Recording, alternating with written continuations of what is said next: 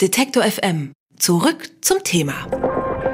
Wer ins Krankenhaus geht, will eigentlich gern wieder gesund werden. Doch jedes Jahr sterben in Deutschland bis zu 15.000 Menschen an gefährlichen Krankenhauskeimen. Das sind ungefähr so viele Menschen wie Drogen- und Alkoholtote zusammen. Aber die Zahl der Toten dürfte noch weitaus höher sein. Das zumindest legen Recherchen von Zeit Online, der Funke Mediengruppe und dem gemeinnützigen Recherchebüro Korrektiv nahe. Ein Team von mehr als zehn Journalisten hat sich monatelang intensiv mit diesem Thema beschäftigt. Ein zentraler Punkt der Geschichte ist die Umsetzung in einer interaktiven Karte. Dort kann jeder Leser die konkreten Fälle in seiner Umgebung per Postleitzahl nachschauen. Diese Einbindung von Datenelementen nennt man auch Datenjournalismus. Eine zusätzliche Erzähl- und Erkenntnisebene für Journalisten und Nutzer. Christian Bollert hat mit drei Journalisten aus dem Rechercheteam gesprochen, die sich besonders intensiv mit den Daten beschäftigt haben und wirft einen Blick hinter die Kulissen dieser aufwendigen Datenjournalismus-Geschichte.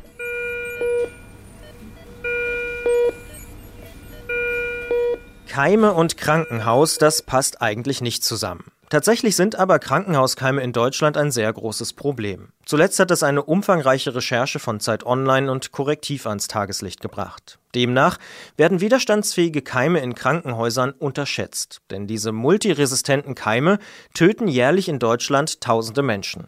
Diese Keime sind resistent gegen Antibiotika. Die bisherige Geheimwaffe der Medizin kann nichts gegen sie ausrichten.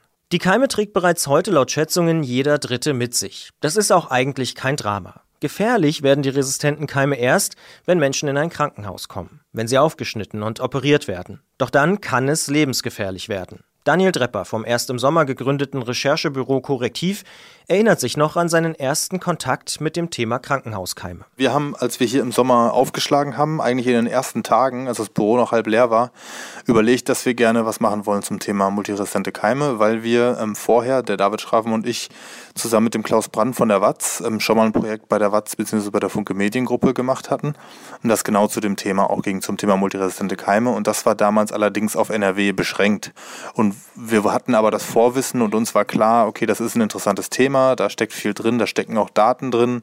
Das ist was, was wir uns vorstellen können, deutschlandweit aufzuziehen. Und dann sind wir relativ schnell nach ein paar Tagen auf die Zeit zugegangen, haben gesagt, okay, das ist was Größeres, das wird jetzt ein paar Monate dauern, habt ihr Lust da einzusteigen? Und die waren direkt begeistert und haben ihre Leute mit reingeschmissen. Und dann haben wir da angefangen. Ausgangspunkt für die Geschichte sind Daten. Allerdings ist es in diesem Fall sehr schwer gewesen, an die richtigen Daten heranzukommen. Für Daniel Drepper und die Kollegen hat das sehr viel Zeit gekostet. Davon hat er gut drei Viertel nicht vor dem Computerbildschirm verbracht, wie man das von einem Datenjournalisten vielleicht im ersten Moment erwarten würde, sondern mit Menschen. Telefonieren, persönliche Treffen, Vertrauen aufbauen. Ich habe zum Beispiel Leute gehabt in Krankenkassen, die halt da sich mit Daten beschäftigen und die dann auch teilweise sich mit mir zusammen vor ihren Computer gesetzt haben und in ihrem Computer nachgeschaut haben, wie das eigentlich im System aussieht und welche Fehler da drin sein könnten und wie man mit diesen Daten arbeiten könnte. Und ohne die hätte ich überhaupt keine Chance gehabt, das überhaupt zu verstehen und überhaupt da was Sinnvolles draus zu machen. Und deswegen habe ich eigentlich, ich sag mal, 80 Prozent mit Menschen zu tun gehabt und am Ende die letzten 20 Prozent waren dann halt hier zusammen mit unserem Programmierer und Datenjournalisten Stefan Wehrmeier, um das dann auch umzusetzen. Insgesamt ist zu dem Thema Krankenhauskeime dann eine ganze Artikelserie mit mehr als 15 Artikeln erschienen. Das Team hat auch geschaut, wie resistente Keime entstehen und wo sonst in der Gesellschaft besonders viele Antibiotika verschrieben werden. Dabei ist ihnen aufgefallen, wie groß die Antibiotikaindustrie in Deutschland ist. Vor allem in der Tierhaltung werden Tonnen von Antibiotika verwendet. Kai Biermann von Zeit Online hat dabei eine Zahl besonders beeindruckt. Sie beschreibt das Verhältnis von Mensch und Tier bei Antibiotikaverschreibungen. Ein Drittel zu zwei Drittel. Diese eine Zahl, dazu hatten wir eine kleine Grafik, die war Teil einer viel größeren Grafik. Aber ich konnte diese eine kleine Grafik twittern und sagen, hier, das hat mich beeindruckt. Und das zeigt für mich viel von dem Problem. Und das ist ein Zugang. Ne? Eben für mich und dann auch sicher für andere, so hoffe ich zumindest. Die Journalisten betonen aber, dass es keinen direkten Zusammenhang zwischen dem Einsatz von Antibiotika bei Tieren und resistenten Keimen beim Menschen gibt. Sascha Venor, Kai Biermanns Kollege bei Zeit Online, kann sich noch gut an die Schwierigkeiten mit den Daten erinnern. Im Fall der resistenten Keime hat dann ein neuer und noch nicht veröffentlichter Datensatz des Statistischen Bundesamtes entscheidend weitergeholfen. Man recherchiert und es gibt einfach manchmal die Erkenntnis, es gibt diese Daten nicht. In diesem Fall hatten wir das Glück, dass es dann erstmals über Abrechnungsdaten der Krankenkassen diese ähm, multiresistenten Keimfälle ähm, uns zur Verfügung standen, wir so mitarbeiten konnten. Aber es ist ein Projekt, in der sehr viel mit, mit Tierbestandsdaten probiert wurde und so weiter und die teilweise einfach überhaupt nicht da waren. Also, oder äh, nichts aussagten. Oder nichts aussagten. Und das muss man einfach sagen. Und äh, wir haben aber die, die, die Grundhaltung, dass wir das dann auch nicht, äh, die Daten nicht so weit verbiegen, dass es am Ende irgendeine These belegt, sondern dann gibt es einfach diesen Datenaspekt nicht. Am Ende ist dann eine interaktive Deutschlandkarte entstanden. Darauf kann jeder nach seinem eigenen Kreis und den Fällen vor Ort suchen.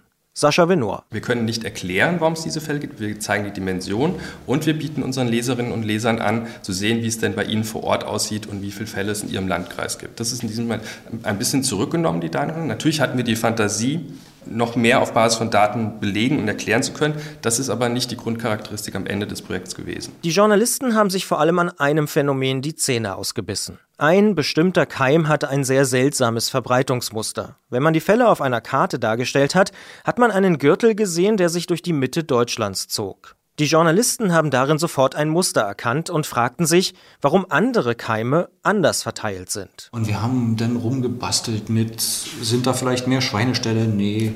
Sind da mehr Krankenhäuser? Nee. So. Und fanden es nicht in den Daten. Und ähm, Experten sagten uns, wir wissen es auch nicht. Wir vermuten, können es aber nicht belegen, dass es mit den Essgewohnheiten der Leute zu tun hat. Dass in diesen Bereichen mehr rohes Fleisch verzehrt wird. Aber wir wissen es nicht. Es gibt diese Daten nicht, die das erheben. Ähm, es gibt keinen Mettwurst-Atlas für Deutschland. Wir wissen auch nicht mal, ob es stimmt. Es kann auch was völlig anderes sein, auf das wir bisher nicht gekommen sind. Kai Biermann und seine Kollegen haben dieses Muster und die Daten nicht weiter genutzt. Womöglich ist die Häufung auch Zufall.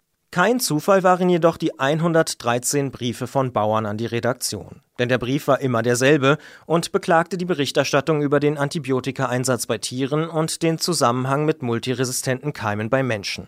Biermann und Venor vermuten hinter dem Brief Lobbyarbeit. Haben sie mit der Recherche doch einen großen Markt kritisiert. Ein Journalist der Taz hat außerdem moniert, dass einige Zahlen nicht ganz korrekt seien und die Recherche aufgeblasen worden sei.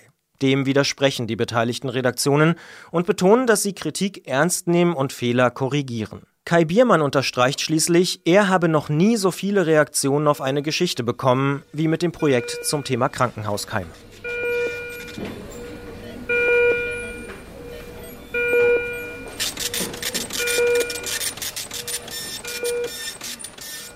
Ein Beitrag von Christian Bollert. Morgen geht es in unserer dreiteiligen Serie zum Datenjournalismus weiter mit einem anderen Thema aus dem Bereich Gesundheit. Dann sprechen wir über die ungerechte Verteilung von Fachärzten.